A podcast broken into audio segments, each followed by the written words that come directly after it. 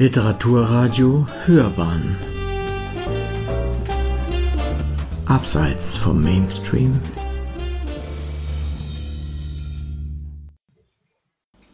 Literaturradio Hörbahn Herzlich willkommen zur Premiere der Glockenbachwelle. Der was, werden Sie fragen? Die Glockenbachwelle? Ich erkläre es ganz kurz, bevor wir hier zur Tat schreiten. Wir befinden uns in der Glockenbach Buchhandlung im Glockenbachviertel in München. Eines der traditionsreichsten Viertel dieser Stadt, eines der tolerantesten und weltoffensten. Hier siedeln sich Freigeister an. Hier können wir auf einer Welle reiten und Ihnen Literatur nach Hause bringen, die Sie vielleicht so nicht in den Zusammenhang mit dieser Stadt bringen würden. Die Glockenbachwelle stellt eine Symbiose zwischen Buchhandel, Autor und Blogger und dieser Literatur-Radio-Hörbahn-Plattform dar. Unsere Idee sieht so aus.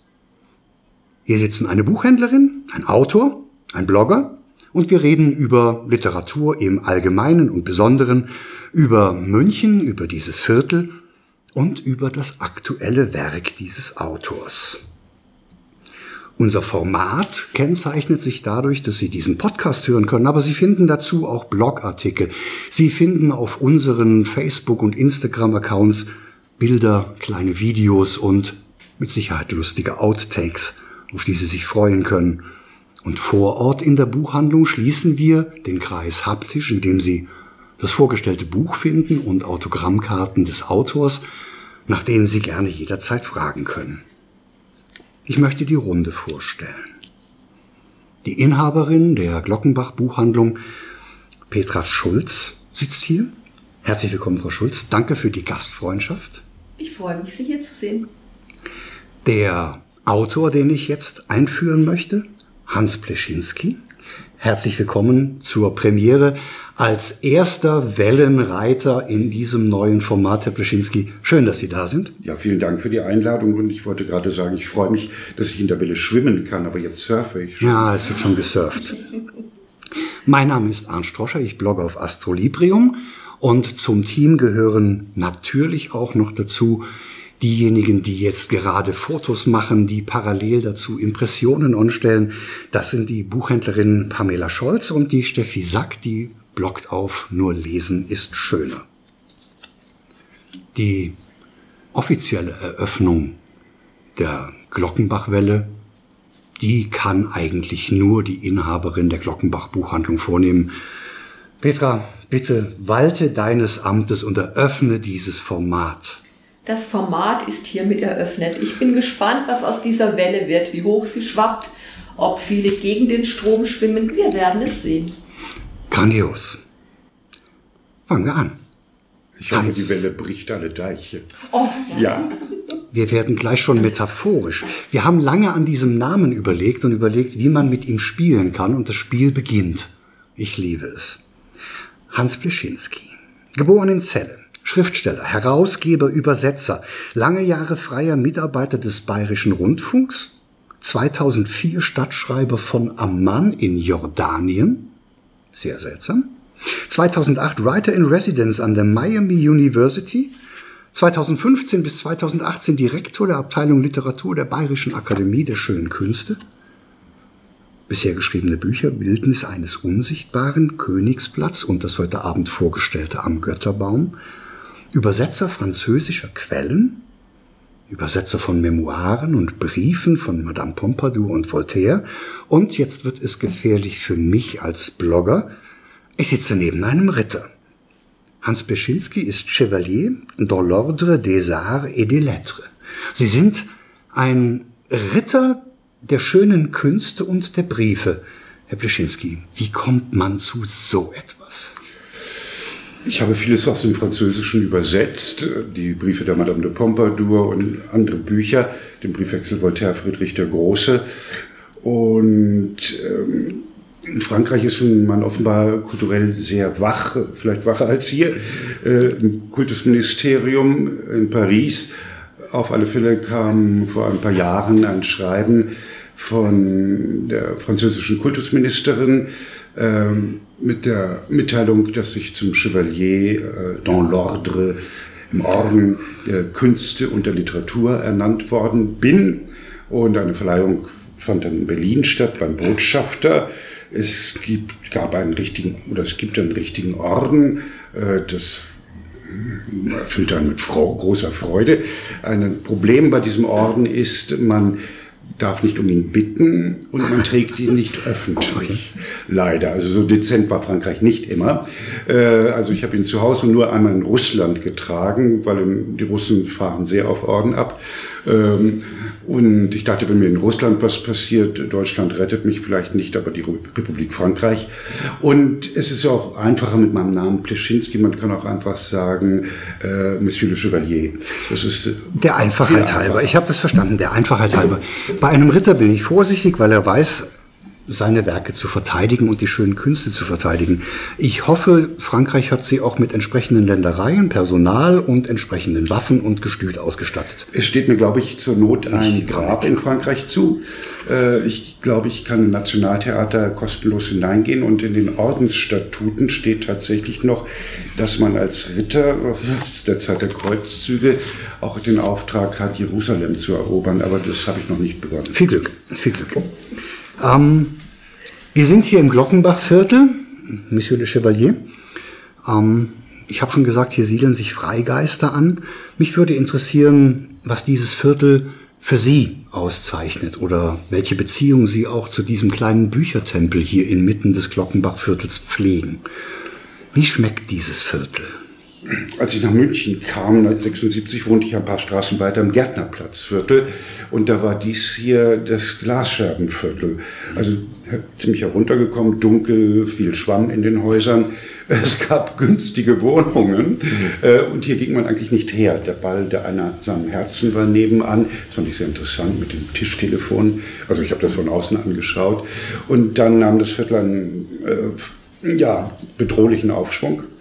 Ähm, und sehr viele äh, junge Menschen, die sich selbst verwirklichen, sind hierher gezogen. Der Nachzug sind dann viele junge Menschen, die sehr viel Geld haben.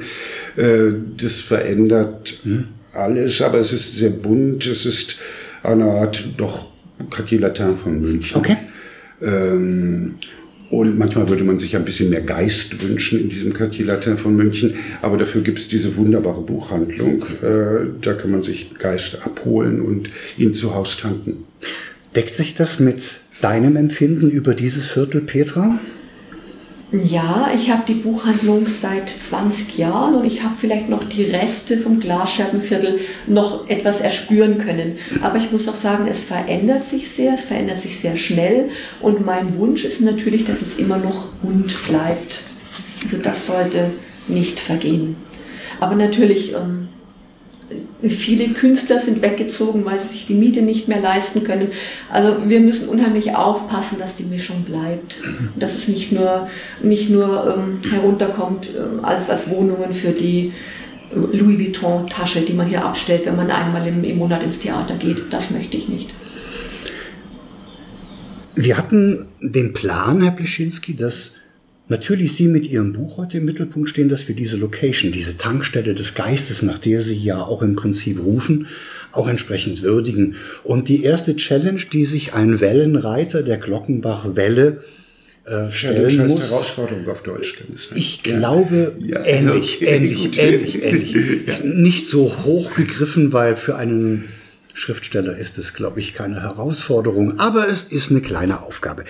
Ähm, Sie hatten die Möglichkeit, Bevor wir hier anfangen, sich drei Bücher aus dem Sortiment der Glockenbach Buchhandlung auszuwählen, die Sie Menschen ganz gerne ans Herz legen würden. Und ich würde Ihnen ganz kurz Zeit geben, in die Rolle einer Buchhändlerin, eines Buchhändlers zu schlüpfen, den Titel des Buches zu nennen und dann zu sagen, warum ausgerechnet das? Bitte. So gut wie Frau Schulz und eine Buchhändlerin oder ein Buchhändler kann ich das mitnichten machen. Äh, ich habe nicht so sehr den Umgang mit äh, Kundschaft, die kommt, sondern äh, die Bücher sind für mich meine private Herzensangelegenheit und ich habe drei Bücher äh, jetzt hervorgehoben, die mich in letzter Zeit sehr beeindruckt haben. Es ist einmal ein Buch eines Münchner Schriftstellers, eines Kollegen Anatole Renier, der sehr zu Schwabing gehört, auch zu einem alten und untergegangenen künstlerischen Schwabing. Ähm, stammt aus einer Künstlerfamilie mit äh, Frank Wedekind auch äh, verwandt und er hat ein vortrefflich geschriebenes Buch verfasst. Jeder schreibt für sich allein. Schriftsteller im Nationalsozialismus. Das scheint ein bisschen abzuschrecken, aber es ist unendlich spannend. Und das sind zwölf Jahre deutsche Geschichte, deutsche Literatur, deutsche Kunst, äh, 33 bis 45. Und es gab hunderte von Schriftstellern in Deutschland. Und er forscht nach, wie haben die gelebt, äh, was haben sie geschrieben, äh, wie haben sie Geist verraten, wie haben sie äh, Geist bewahrt, was ist innere Immigration gewesen.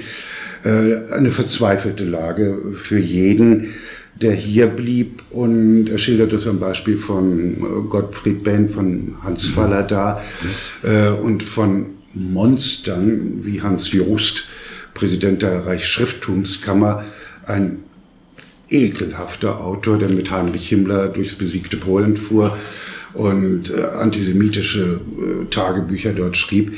Das war der oberste Vertreter für Literatur in okay. Deutschland, aber Vertreter von Dreck. Der Titel klingt faladaisch. Jeder stirbt ja, für sich allein, jeder schreibt für sich allein. Ein wunderbarer Sie, Titel, Sie ja. haben mich gerade neugierig gemacht. Aber die Kundschaft ist ungeduldig. Weiter, weiter, weiter. Ähm, dann. Ähm, ich muss zur U-Bahn. Das äh, Buch eines Kollegen im Beck Verlag auch, Kurt Trawert, der in Darmstadt lebt, aus äh, der ehemaligen DDR stammt und der hat ähm, ein Dresden-Aufenthaltsstipendium gehabt und das Buch heißt Dresden, die zweite Zeit. Nur das glaubst jetzt nicht. Und äh, es setzt mit seinem Stipendium dort ein. Es sind äh, wunderbare, tiefsinnige Betrachtungen von ostdeutscher oder westdeutscher Mentalität und ob das überhaupt Unterschiede sind.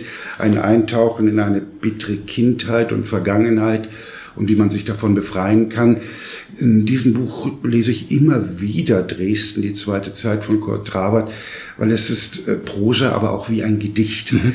Äh, man kann immer mal zwei Seiten lesen und es reinigt das Gemüt, es stimmt ruhig und ähm, man kommt zum, auch zur eigenen Seele auf ganz feine Weise. Es ist ein unaufgeregtes, unprätentiöses Buch, ähm, eine Entdeckung deutscher Mentalität auch. Das dritte Buch. Sie treffen unsere Seele, weil die Buchhändlerin Pamela Schotz kommt aus Dresden. Für mich ist es eine zweite Heimatstadt mit ganz, ganz großer Affinität zum Blauen Wunder zu Dresden, zum Trinitatisfriedhof, ganz, ganz viele Orte, die ich dort liebe und ganz, ganz viele Menschen, die ich dort schätze.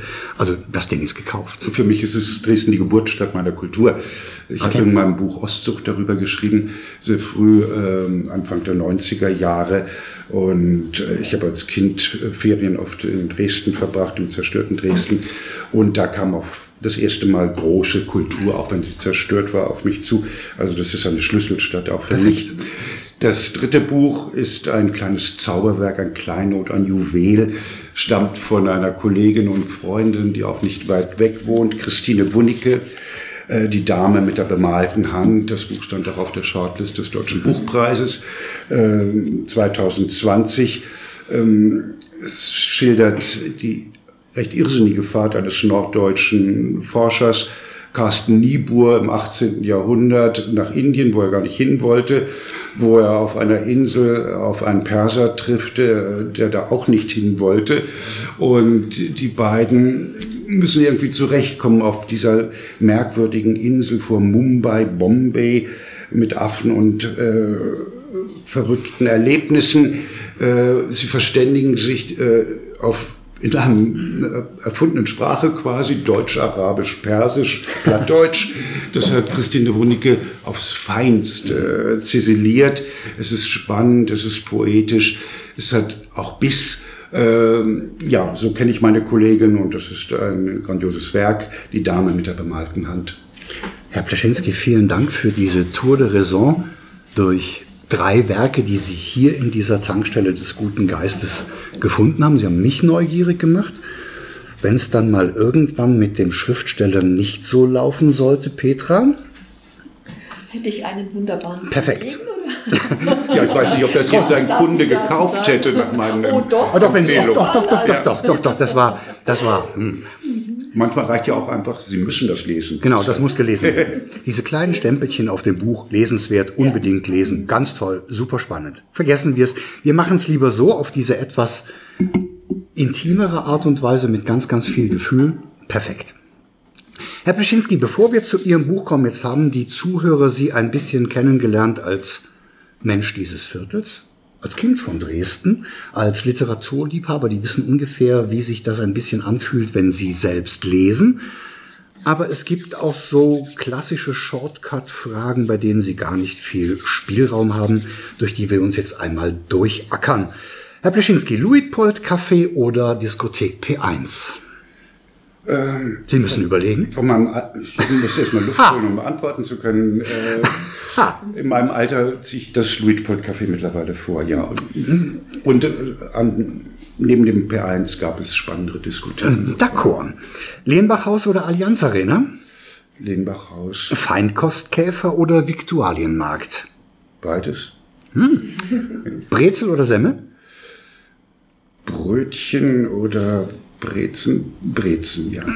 Autorenvilla in München oder am Gardasee? Auch da beide. Wie bescheiden. Wir reden mit einem Chevalier. Natürlich, warum soll man verzichten? Ja, und eine Burg mittendrin brauche ich dann noch. Fahrrad oder Auto? Fahrrad. Fahrrad. Herr Pleschinski, Das ist das Glockenbachviertel. das ist das Glockenbachviertel. Sie finden wahrscheinlich eher, Parkplätze. Sie finden wahrscheinlich eher einen Parkplatz für ein Fahrrad als für ein Auto. Als ich ein Auto hatte und einen Parkplatz mal gefunden hatte, äh, bin ich dann lieber mit der Eisenbahn gefahren auf Lesereisen, um den Parkplatz nicht zu verlieren.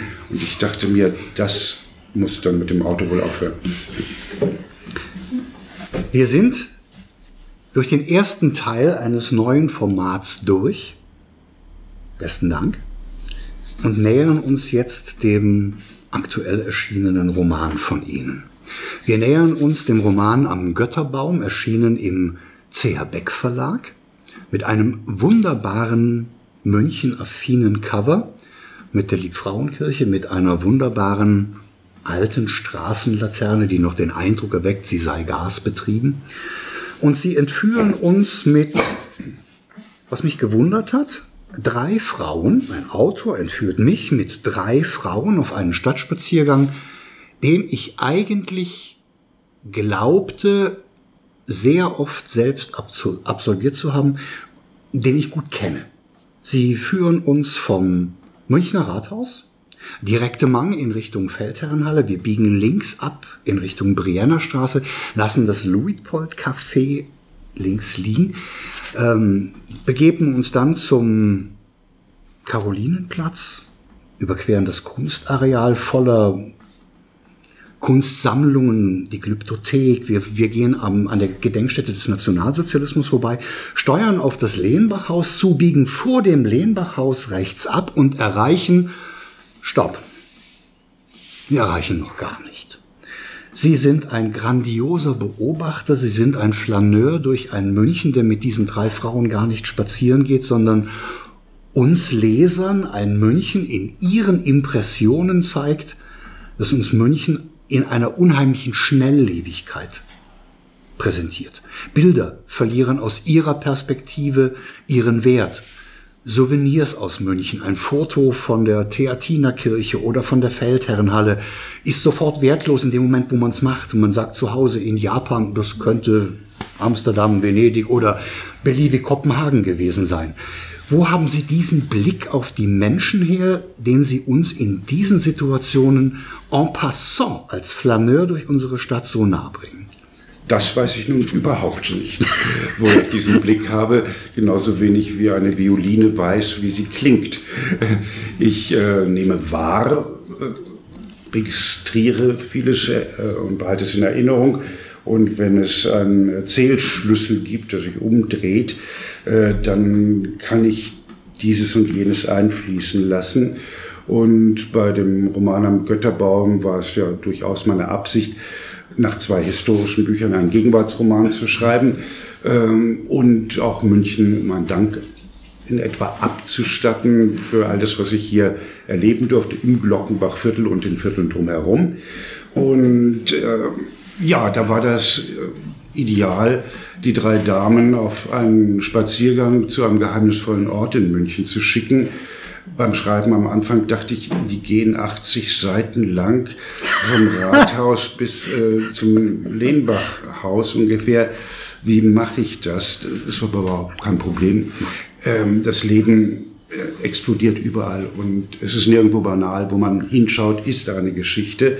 Und äh, das hätte auch noch länger sein können, dieser Spaziergang. Und es war auch die Absicht, ein modernes München zu zeigen, ein gegenwärtiges München. Und im Moment wirkt es so, als sei es so ein letzter Blick vor äh, der Viruskatastrophe auf diese Stadt äh, mit ihrer Vitalität und äh, auch ihren Gegensätzen kein altbackenes folkloristisches München wollte ich zeigen, sondern eine europäische Metropole, mhm. die einen Platz sucht, auch gegenüber Berlin zum Beispiel und äh, voller Alltagsszenen ist. Das wollte ich, soweit es geht, einfangen im Rahmen der zweiten Geschichte, die sich in diesem Buch zuträgt. Mhm. Mir ist aufgefallen, dass Sie vehement gegen die Schnelllebigkeit der Zeit anschreiben zu Beginn ihres Buches. Vehement. Sie entschleunigen uns, indem sie uns auf einen Spaziergang mitnehmen. Wohin, werde ich gleich noch erzählen, aber sie schreiben vehement gegen die Schnelllebigkeit an.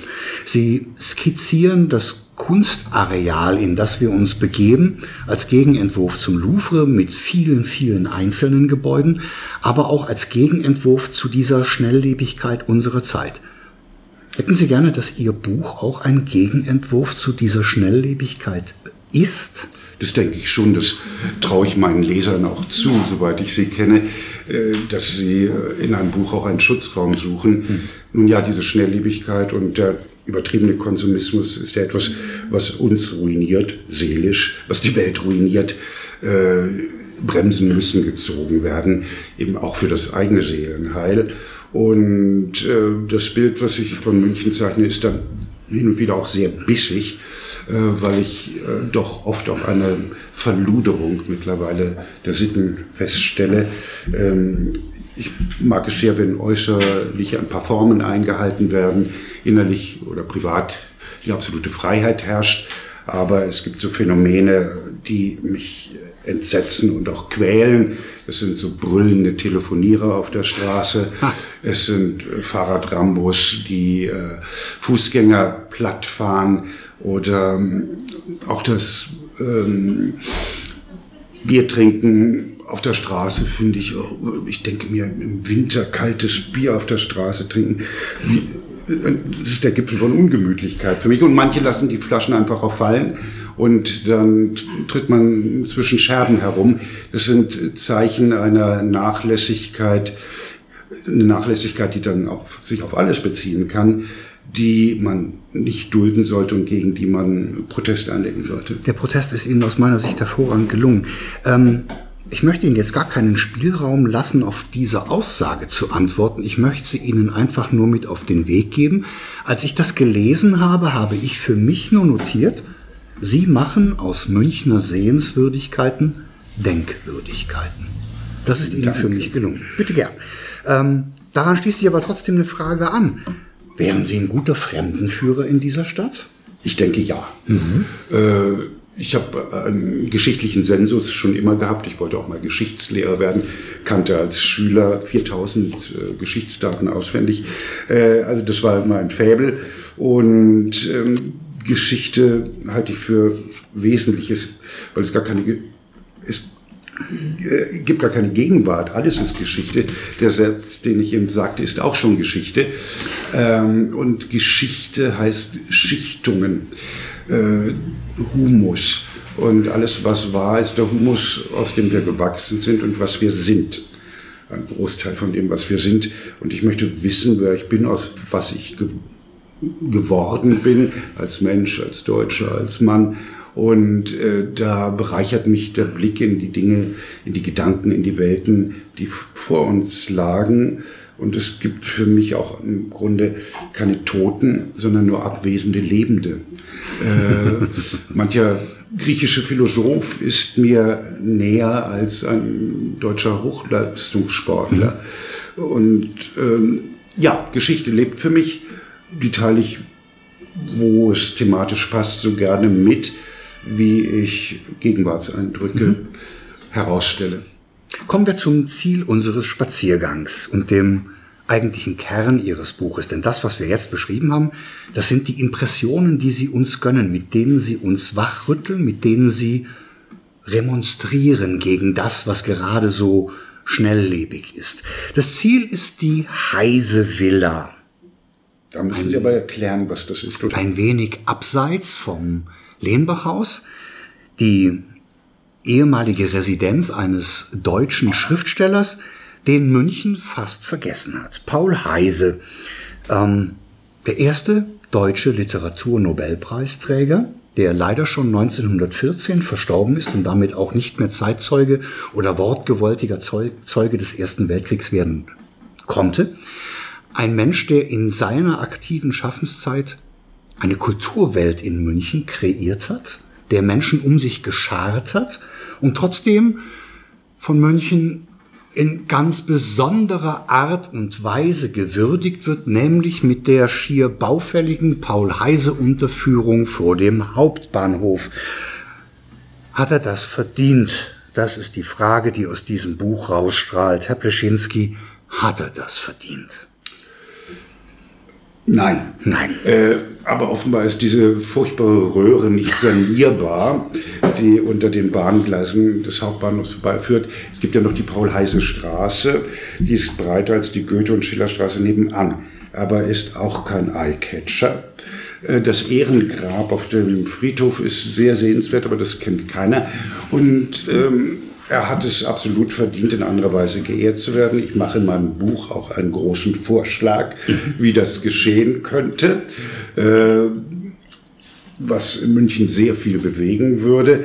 Er war, Paul Heise, doch eine glückhafte Gestalt, ein schöner junger Shootingstar der Literatur aus Berlin, der mit 20 nach München kam, vom König ein wunderbares Gehalt bekam um hier literarisch tätig zu sein. Und Paul Heise hat das literarische Leben in München erfunden, gemacht. Vorher gab es hier fast nichts. Es war eine Stadt der Malerei, der Architektur durchaus, aber literarisch war eigentlich nichts da.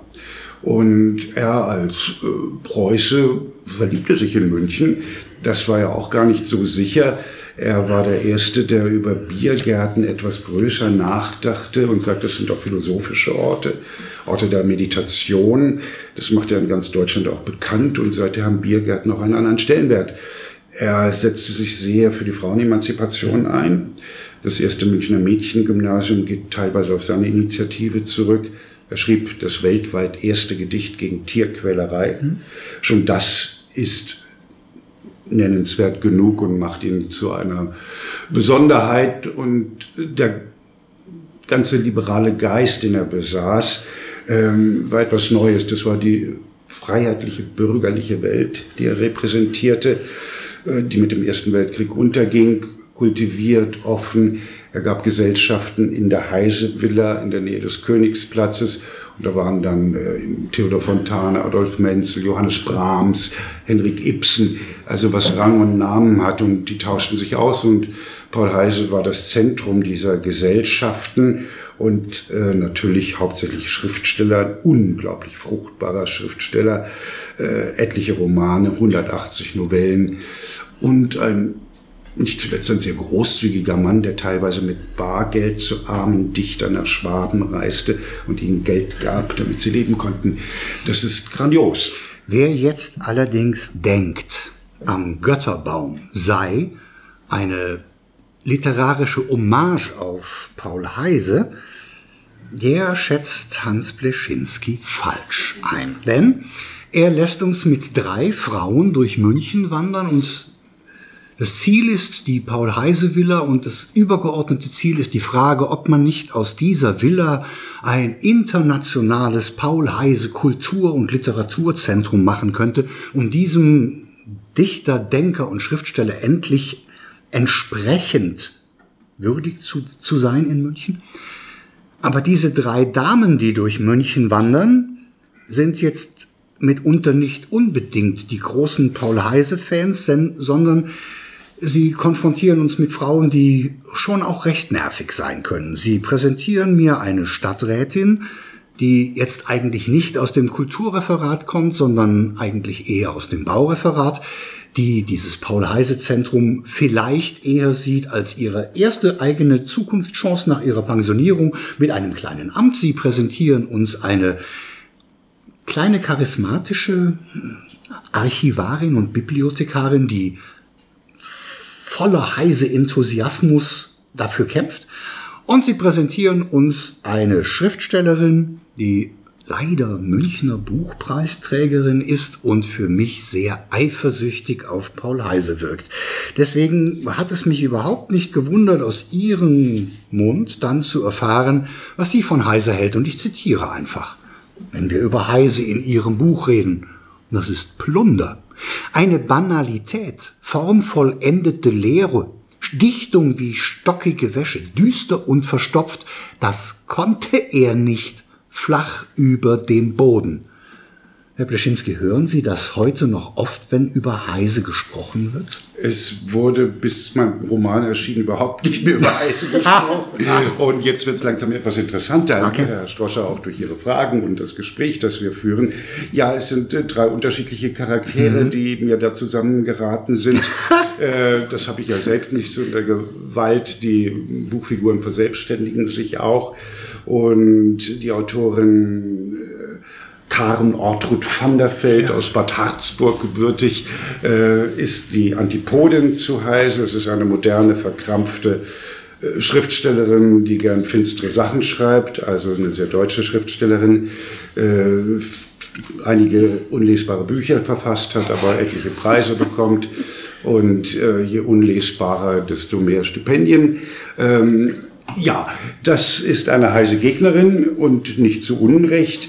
Ähm, sie hat auch wirkliche Einblicke manchmal, äh, Ortrud Karin van der Veld, und sagt also, man müsste mehr Fahrradwege bauen, äh, zum Beispiel, oder Turborutschen für Kinder und nicht die Heisevilla äh, zu einem äh, europaweit beachteten Kulturzentrum ausbauen.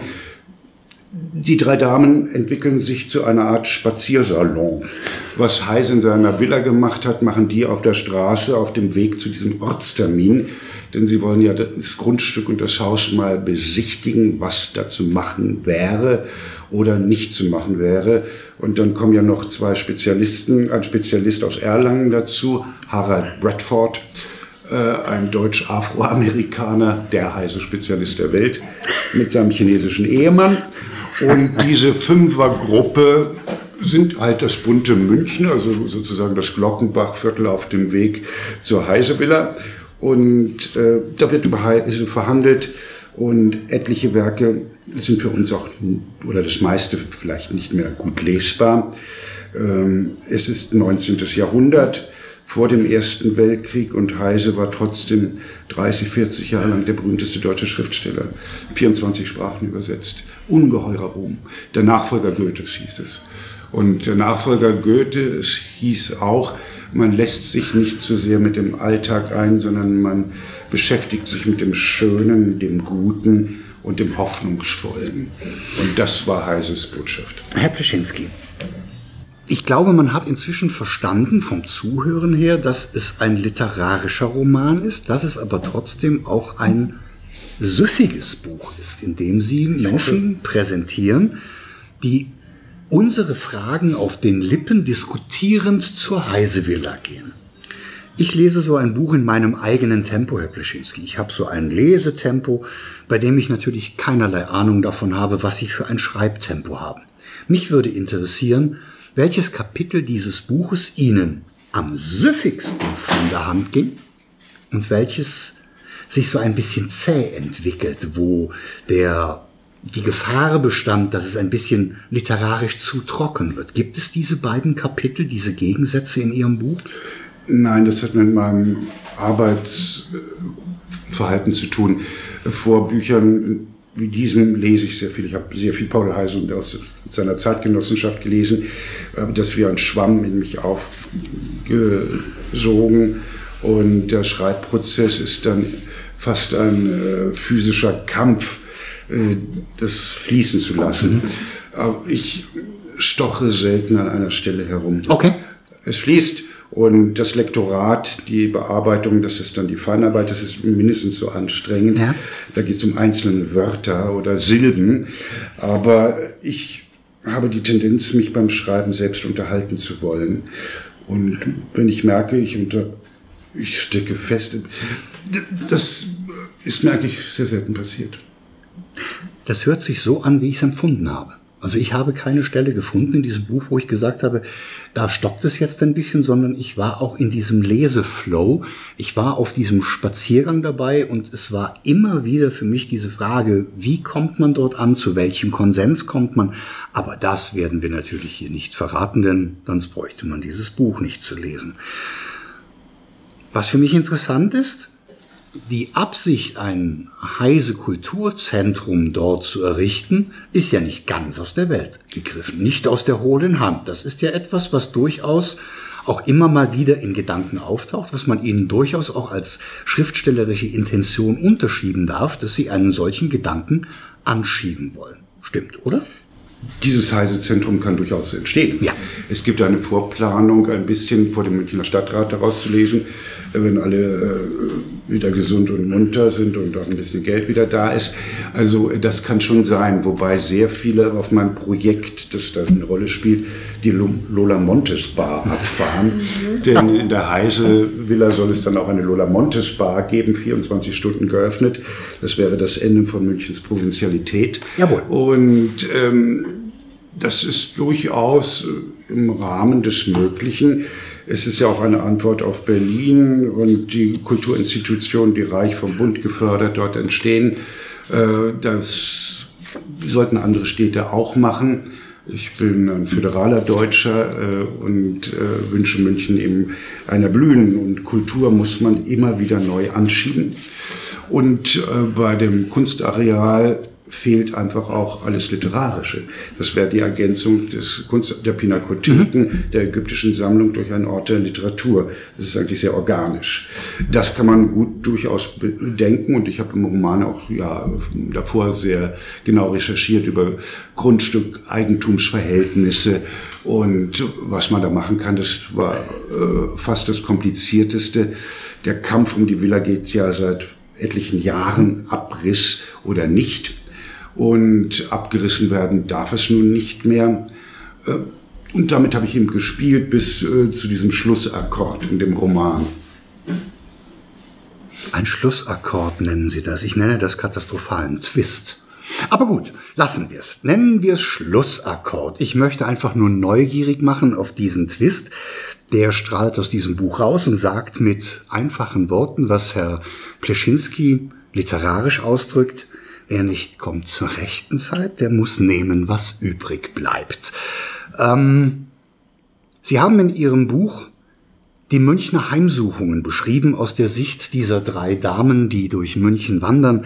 Es sind die Touristen, es ist der Föhn, es ist der Feinstaub, es ist das karzinogene Vanadium.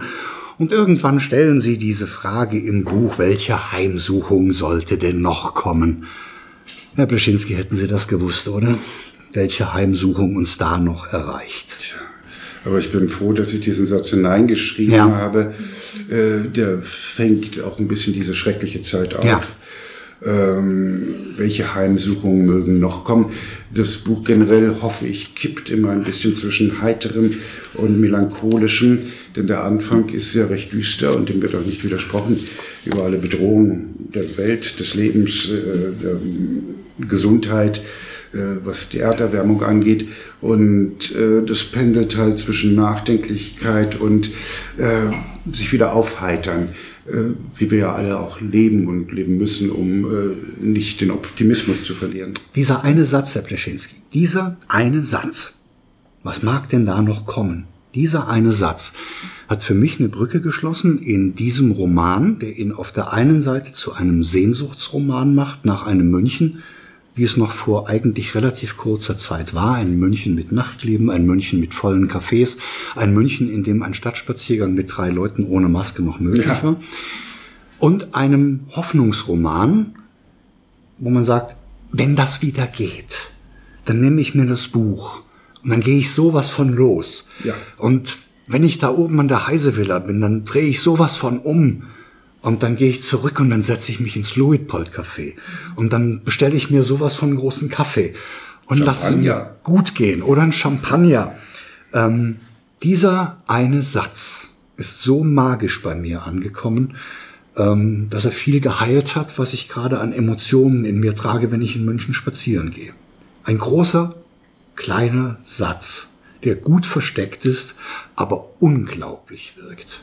Ja, merkwürdig, er ist für das Buch geradezu lebenswichtig geworden. Yes. Äh, welche Heimsuchungen erwarten uns noch? Diese Frage, äh, denn dadurch ist das Buch auch in dieser schrecklichen Krise lesbar. Es ist ja. nicht unanständig, sondern äh, es legt Rechenschaft von der Wirklichkeit, der Bedrohung ab und gleichzeitig mit diesem Sonnenlicht Paul Heises im Hintergrund, äh, der ja auch für Italien, für Sonne, für Licht steht. Das ist vielleicht auch das Besondere an ihm. Äh, und äh, dahin wandern meine fünf Heisianer und überlegen halt, was ja auch nicht unwichtig ist, dass man später mal in der Heise Villa den Heise Kulturschein machen könne. Da müssten gute Deutschkenntnisse nachgewiesen werden. Dann bekommt man ermäßigten Museumseintritt und einiges andere, was auch für die Einbürgerung nicht unbedeutend ist und auch angestammten Deutschen nicht schaden kann, äh, wenn sie äh, ein bisschen nicht Bismarck mit Goethe verwechseln, nicht wahr? Mehr möchte ich in diesem Gespräch nicht aus Ihnen herauslocken zu diesem Buch. Wer eine Verknüpfung von Lokalkolorit und Weltliteratur, wer Stadtgeschichte und Stadtgeschichten mag, wer flanieren möchte und wer München von einer anderen Seite erkennen möchte, der sollte zum Götterbaum greifen. Der positive Nebeneffekt, Sie lernen einen vergessenen Literaturnobelpreisträger auf eine höchst sympathische und nicht zu literarische Art und Weise kennen, weshalb ich immer noch der Meinung, dass dies ein sehr süffiges Buch ist. Das ist nicht abwertend gemeint, sondern ich mag das sehr, ich, süffig ist nie wenn ich, zu sagen. wenn ich zu etwas verführt werde und nach dem Schließen des Buches dazu verleitet werde zu sagen, und jetzt fange ich an zu recherchieren, jetzt fange ich an zu lesen, jetzt möchte ich Paul Heise selbst schmecken. Aber das steht jetzt nicht mir zu, sondern das ist die Aufgabe des Lesenden, das zu beurteilen und das zu schmecken. Wer also sich für diese Themen interessiert, wer durch dieses Gespräch angeregt wurde, wer ganz nebenbei erfahren möchte, welchen wunderbaren Twist dieses Buch am Ende aufweist und sich auch nicht vergessen darf, wer eine völlig neue Deutung der Zwillingstürme der Liebfrauenkirche erfahren möchte, die er nie, nie, nie in seinem Leben vergessen wird, der sollte zu am Götterbaum greifen. Womit wir in den nächsten und letzten Teil der Glockenbachwelle überleiten. Denn wenn der Götterbaum gelesen ist, dann kommen die Kunden zurück in die Buchhandlung und konfrontieren die Buchhändler mit der weltbewegenden Frage, ich habe da diesen Roman gelesen über einen vergessenen Literaturnobelpreisträger. Ich bin durch München spazieren gegangen und das hat alles, das hat alles so toll gepasst. Das hat mich berührt, das hat mich bewegt. Sie, Frau Schulz, was kann ich denn jetzt lesen? Wo ist denn das nächste Buch, was genau in diese Reichweite passt? Und das ist der letzte Teil der Glockenbachwelle, in dem jetzt die Leiterin und Inhaberin dieser Tankstelle des Geistes ihre Empfehlungen ausspricht, welche Bücher eine magische Verbindung mit dem Götterbaum eingehen können, welche in eine Kette aufgenommen werden könnten und welche Bücher der geneigte Literaturfreund vielleicht neben sich stehen haben sollte. Ja, es gibt in München wirklich viel zu entdecken. Was mir jetzt gerade in die Hand gefallen ist, sind die grünen Glücksorte in München, die man alle zu Fuß erreichen kann. Vieles kannte ich nicht und sehr viele andere Möglichkeiten zu reisen gibt es ja im Moment nicht. Also die, die grünen Glücksorte zeigen, was weiß ich, viele Stellen, die man noch nicht kannte. Und natürlich ist eine Beschreibung von diesem wunderschönen südlichen Friedhof im Glockenbachviertel drin, der sich unbedingt lohnt, den man unbedingt besuchen sollte. Und dieser südliche Friedhof wiederum hat die Münchner Autorin Adelheid Schmidt-Thomé inspiriert, ein Buch über die vergessenen Münchnerinnen zu schreiben. Und das würde ich Ihnen ans Herz legen. Das sind 30 Lebensbilder von Autorinnen, die eigentlich fast niemand kennt.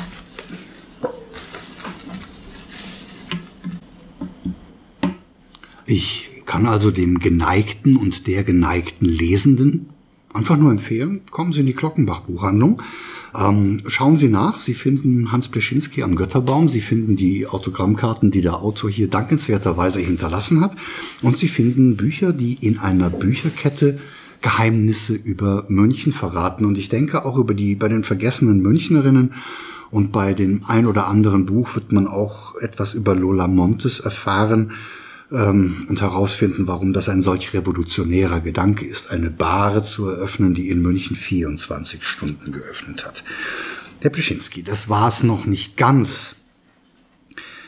Ich pflege in meinen Gesprächen mit ähm, Autoren immer eine abschließende Frage zu stellen und bin sehr gespannt auf Ihre Antwort. Wenn es nicht die nach der Geheimnummer ist? Ähm, das ist die letzte Frage. Das hier ist jetzt die vorletzte. Die Geheimnummer, die wollen wir dann auch fotografieren, aber das okay, kommt nachher.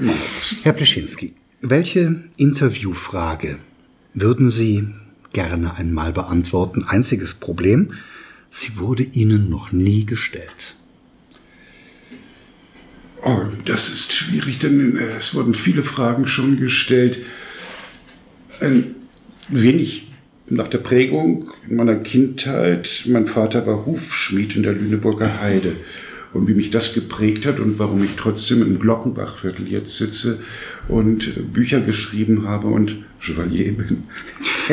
Herr Plaschinski, mir fällt eine, Schluss, eine Schlussfrage ein. Ähm, es wissen wenige, dass Ihr Vater Hufschmied war. Ähm, mich würde interessieren, wie Sie diese Kindheit als Sohn eines Hufschmieds geprägt hat und warum Sie eigentlich heute im Glockenbach-Viertel gelandet sind und als Schriftsteller arbeiten. Das wäre so eine spontane Frage von mir. Was halten Sie davon? Die das halbe Leben abdeckt. Bitte. Prägend war der Handwerkerhaushalt, ähm, eine Art oder die Tüchtigkeit, äh, die dort herrschte, äh, das Geerdete, denn mein Vater und seine Lehrlinge und Gesellen arbeiteten noch an offenem Feuer. Und äh, das war äh, wie in der Schmiede des Vulkan. Außerdem, meine Mutter saß im Rollstuhl durch Rheuma. Mein Vater, ein Schmied, kümmerte sich außerdem sozial um, um seine Frau. Das wurde mir dann mitgegeben, wie wichtig das ist. Äh, er war selbst ein sehr liberaler Mann und äh, nahm es absolut in Kauf, dass ich nicht Schmied wurde, sondern Theaterwissenschaften in München studierte, mit einem dieser schlichten Sätze, äh, wenn du mal ein Groschen verdienst, dann gib nicht zwei aus. Das sind Sachen, die dann äh, hängen bleiben im Gemüt und es wurde hart gearbeitet dort. Es, er war Meister, dreifacher Meister. Das war für mich so viel wie ein Millionär oder ein dreifacher Professor. Und ähm, er konnte sehr großzügig sein, wenn gefeiert wurde, an Geburtstagen, manchmal zwei Tage lang mit jeweils 40 Gästen in der Schmiede an großen Tischen. Das Problem war, was nach dem Tod meiner Eltern, was machten wir mit einem 40-Personen-Service im Glockenbachviertel? Die Wohnungen sind hier erheblich kleiner.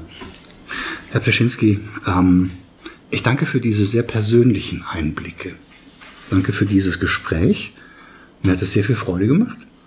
Ähm, wer noch ein Abschlussstatement hat, möge jetzt gerne sprechen oder in der Glockenbachwelle für immer schweigen. Ein Abschlussstatement wäre einfach ein Dank an Sie, Herr Stroscher, für dieses wunderbar geführte Gespräch und an Frau Schulz für auch für die Einladung hier in diese wunderbare Buchhandlung. Und wenn man auf einer Welle surft durch dieses Viertel, sollte man hier eine kleine Rast einlegen in der Buchhandlung.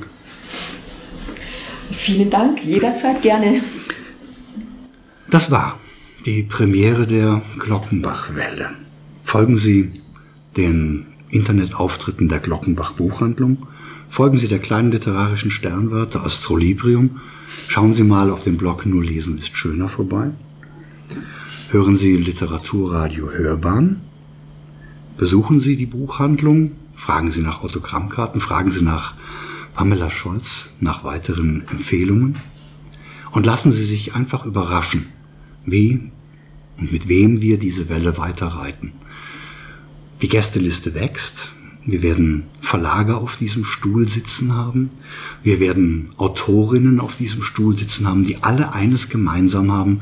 Eine riesengroße Affinität zu dieser Stadt, eine riesengroße Affinität zu den Menschen, die hier leben, zu den Buchhändlern leben und ein riesengroßes Interesse daran haben, diese Stadt wieder irgendwann zu dem pulsierenden Städtchen, kleinteiligen Metropölchen werden zu lassen, das wir alle so geliebt haben. Ich verabschiede mich mit der ersten Glockenbachwelle und sage einfach nur, passen Sie auf sich auf. Herzlichen Dank.